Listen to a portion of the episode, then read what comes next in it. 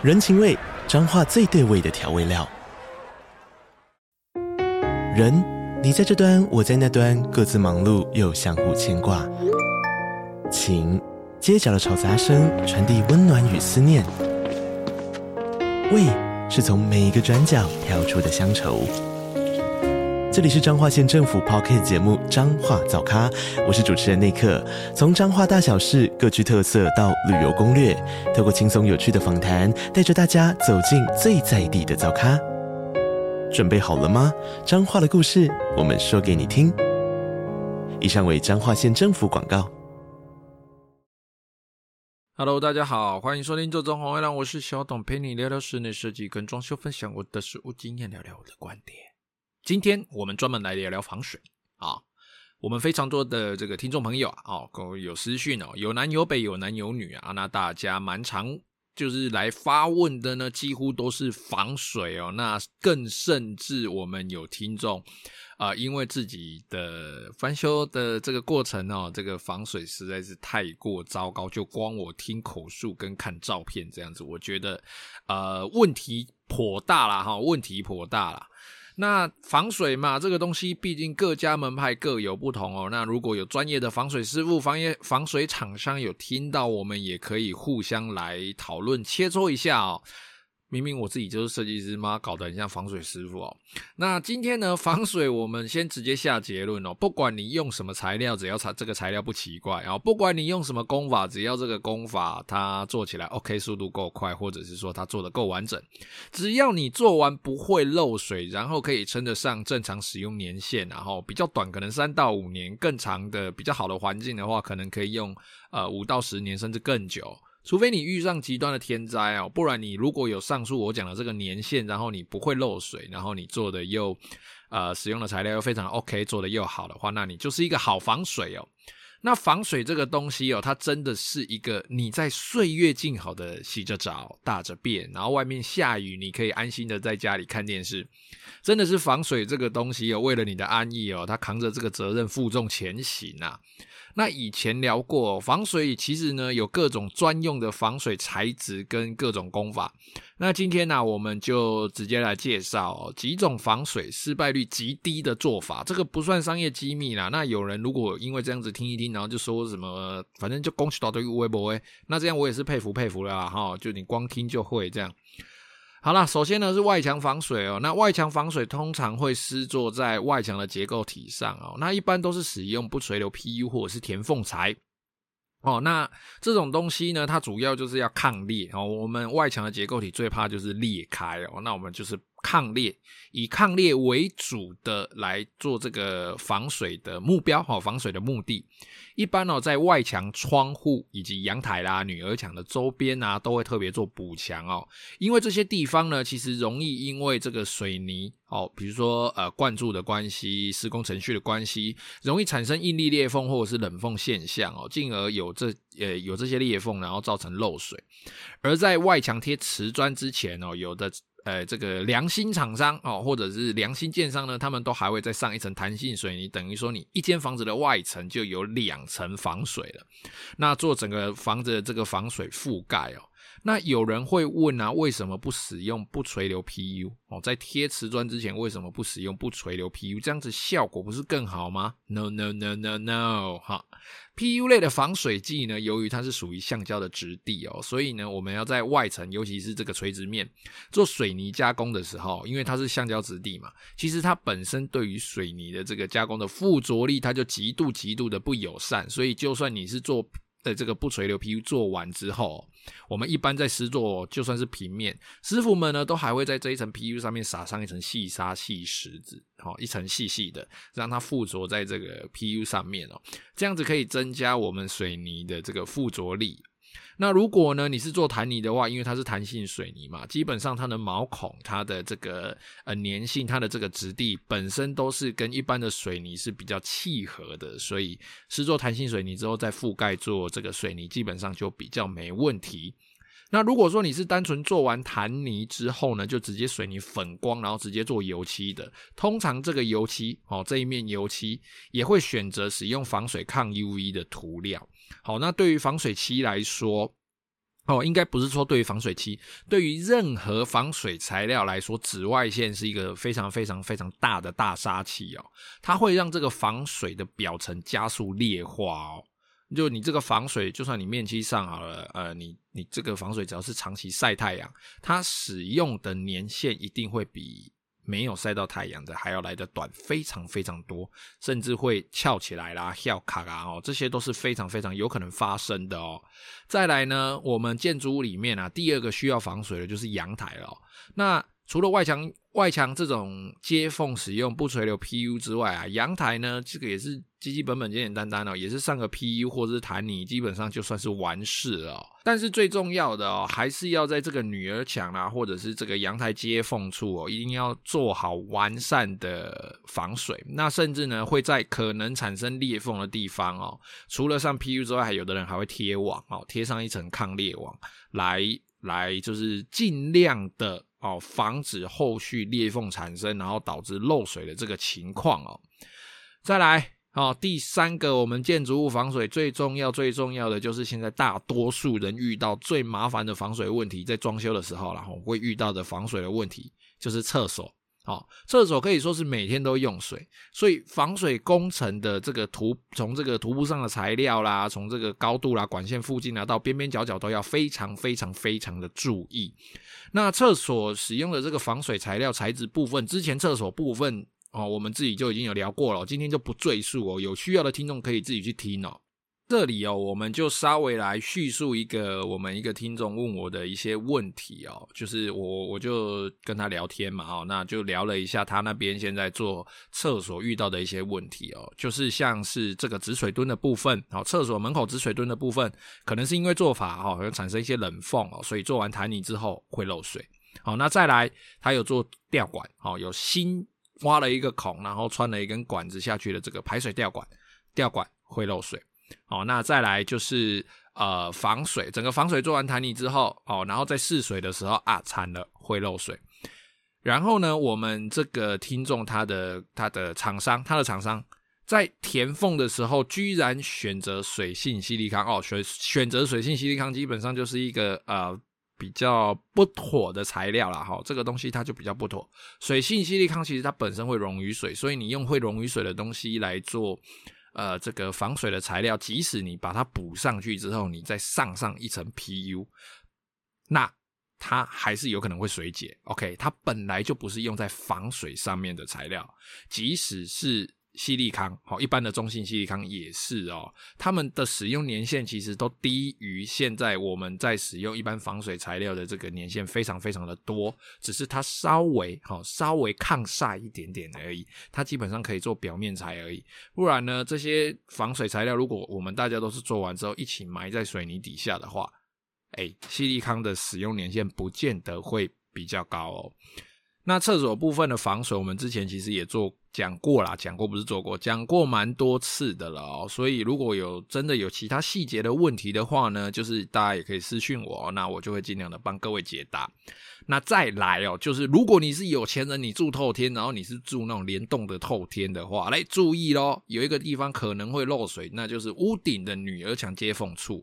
这个地方的防水，如果你要做的话，一定要做成盖子状的哦，不要。就是在做防水的时候，还在那边分说啊，这个是隔壁户的女儿墙，我做到中线就好，好，很好，这样子搞。你有的时候呢，你的这个防水哦，你这个防水哦，有一定的几率会让你白做哦，因为这个防水那个女儿墙中间可能会有个接缝，可能不是每一间房子都这样，但是如果你的房子刚好有这个接缝，然后你刚好又把防水做一半的话，我告诉你，做这个房子是没用的，水还是会从那个接缝处流下去哦，所以请把这一层防水。做到超过女儿墙，而且做到隔壁的另外一侧，哈，隔壁的就你女儿墙的对面呐，女儿墙的对面啊，不是做到对面的墙，是那一个墙的另外一面哦，做到那边，然后折下去，往下折至少十公分吧，这样子才能够有效的防止水汽从女儿墙上方的缝隙渗入哦。那如果说你的女儿墙，你有办法知道说，诶，这个女儿墙先盖后盖，它的板模是怎么做的？那我们就针对从板模接缝的地方去做的话，效果就会更好更好。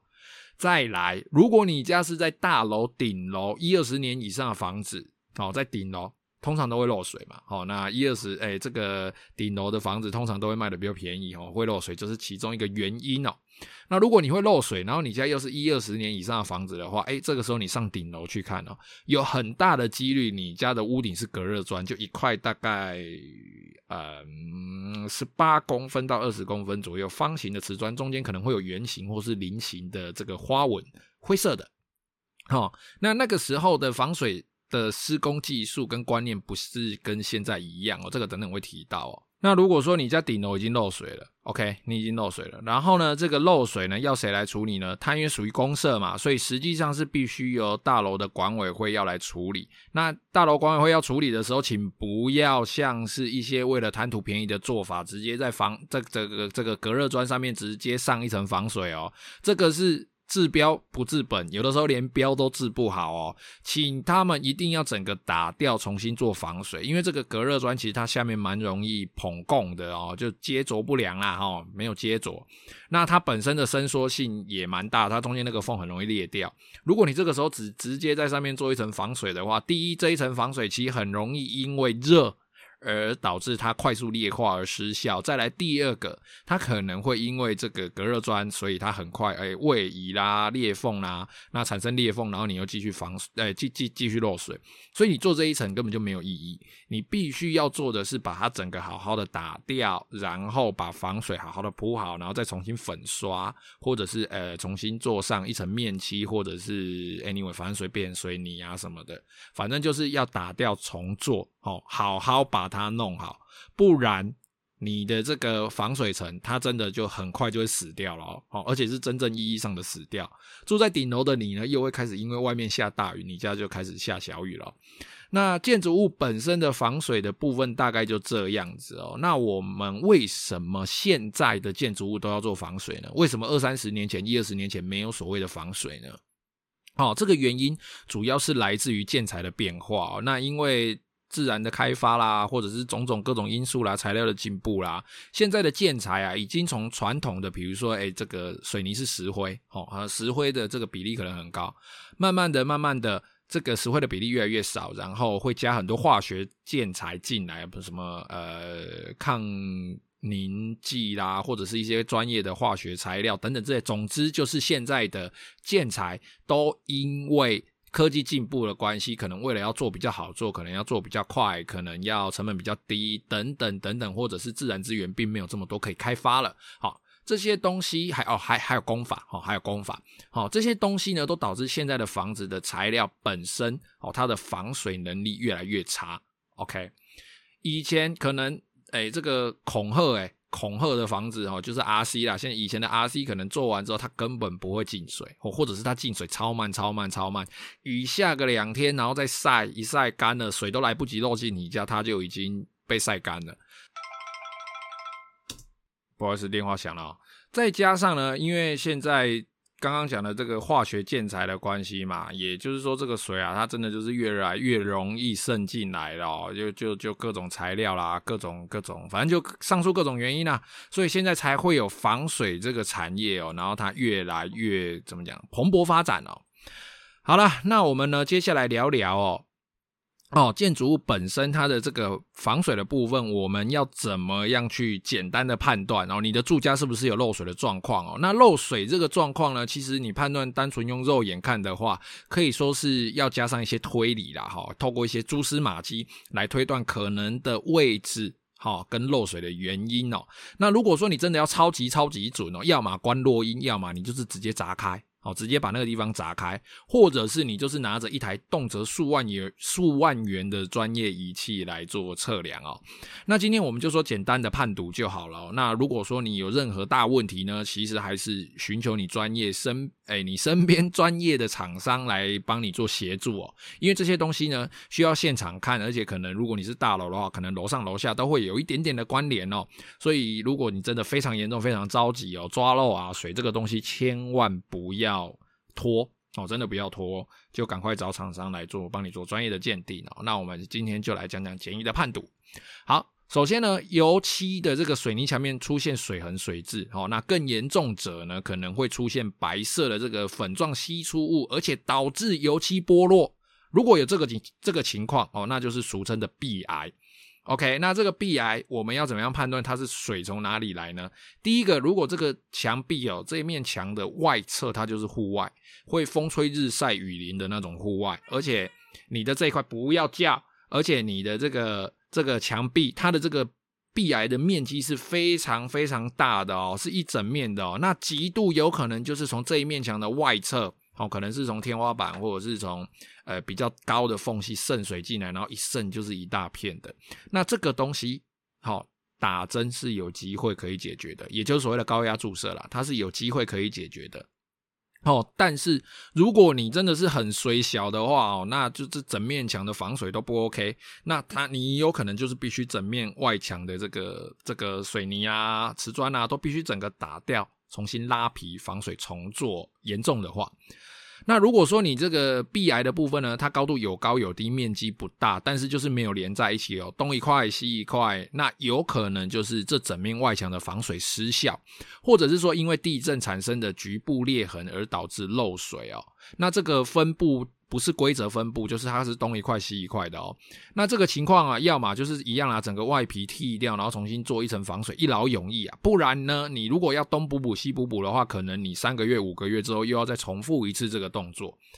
那如果说你的壁癌的这个位置，哈，这个部分。啊它很低很低，那基本上我觉得是外墙的这个几率就不大，不太需要打除，只需要再重新表面做一次防水啊，或者是找到这个渗水的细缝，一次把它处理起来就可以了。再来，如果说你有壁癌的地方，这一面墙壁是在厕所的外面哦，这就也就是说这一面墙的另外一侧是厕所啦，那你就要担心说到底是墙面的防水失效哦，厕所的这个墙面防水失效，或者是管线漏水呢？啊、如果说你的厕所墙面或者是这个地板的防水失效，通常你会在厕所有用到水的时候，例如你冲洗地板、墙面或是洗澡的时候，会有水汽明显的渗出，那个时候会特别湿，或者是你在洗完之后的半个小时、一个小时内，你会觉得那个地方特别湿。那没有使用的话，诶，那个地方就不会不会湿的，它就是干干的，但粉粉的这样而已。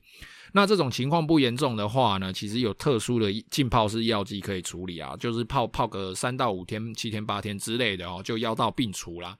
那如果哦，它不是浸泡式药剂可以解决的，那就没办法了，对不起啦，必须整个打掉重弄。那如果说你不是在用水的时候，它就是三不五时一直在那边渗水，一直在那边渗水哦，那可能就非常非常吃力了，非常假烂的哦。